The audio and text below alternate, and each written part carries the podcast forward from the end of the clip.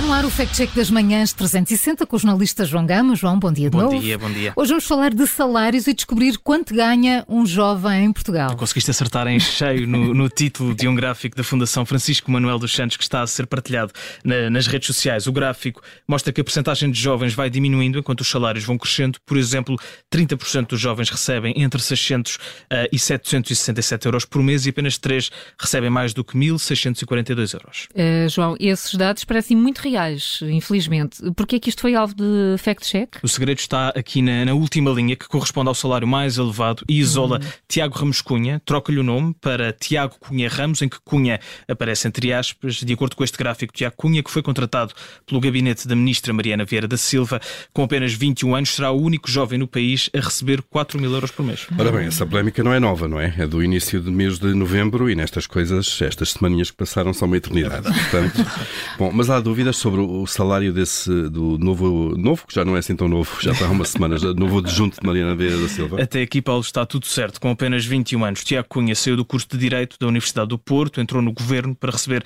cerca de 4 mil euros brutos por mês. A polémica instalou-se de imediato. Tiago Cunha é afiliado na Juventude Socialista e não tem qualquer experiência profissional. O gabinete de Mariana Vieira da Silva vai responder a estas dúvidas há já algum tempo, a dizer apenas que o jovem de 21 anos foi escolhido com base no perfil e deixando claro que a filiação partidária nunca foi um critério de recrutamento.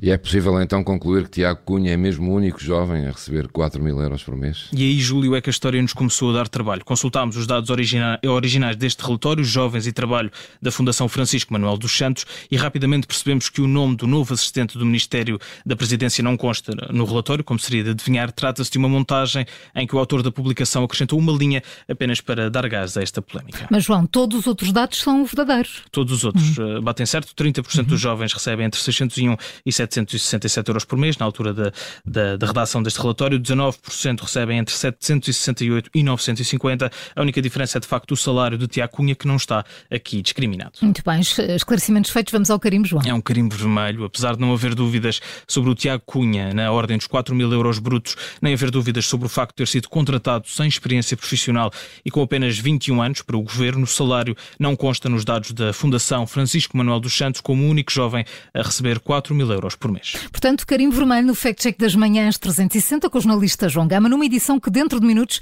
fica disponível em podcast.